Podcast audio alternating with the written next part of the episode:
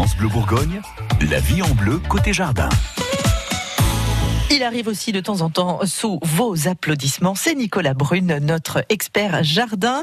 Bonjour Nicolas. Bonjour Caroline. Alors on a parlé des bassins tout au long de la semaine. Aujourd'hui, c'est euh, son et lumière en fait, c'est grand spectacle. C'est un petit peu ça, tout à fait.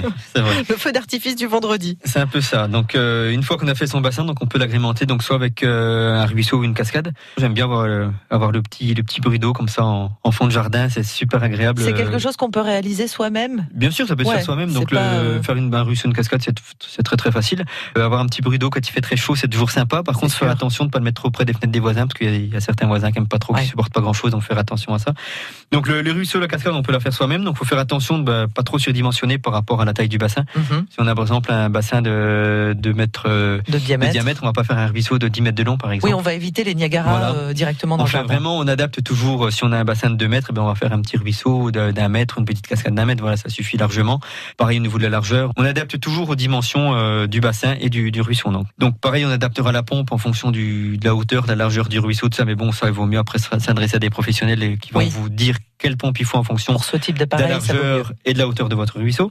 Après, on peut mettre également un, un jet d'eau. Donc, euh, on va choisir sa pompe en fonction du type de jet que l'on veut, alors en fonction de la hauteur du, du jet qu'on veut. On dit en principe la hauteur du, du jet d'eau, c'est maximum le rayon du bassin. Du bassin. Donc okay. si on a un bassin de 2 mètres de large, on aura un, un jet d'eau de grand maximum 1 mètre de haut. Et vraiment grand maximum, parce qu'il faut quand même penser quand on a des, des petits jets d'eau assez fins, si on a une période où il y a du vent, bah, le, bah on ouais. va vite vider le bassin. Donc il faut faire très très attention.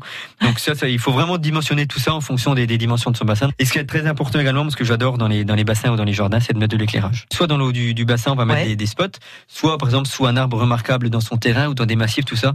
C'est super agréable d'avoir en plein été, vous êtes dans, dans votre, dans, sur votre terrasse le soir à la fraîche. Pour pouvoir euh, profiter de la vue. Voilà, vous avez votre votre jardin qui est éclairé. Et moi, je dis souvent, on voit des choses qu'on voit pas la journée quand c'est ah éclairé. Ouais. Donc, c'est vraiment super sympa de, de mettre des, des, lumières. Il y a, pour moi, il n'y a pas assez de jardins qui sont éclairés en, en France. Donc, euh, n'hésitez pas à mettre de, de l'éclairage spécial jardin. Mais on va s'y mettre dès ce week-end d'ailleurs. Impeccable. L'éclairage dans les bassins, pourquoi pas. Merci beaucoup pour ces conseils, Nicolas. À bon, demain. À demain. France Bleu Bourgogne.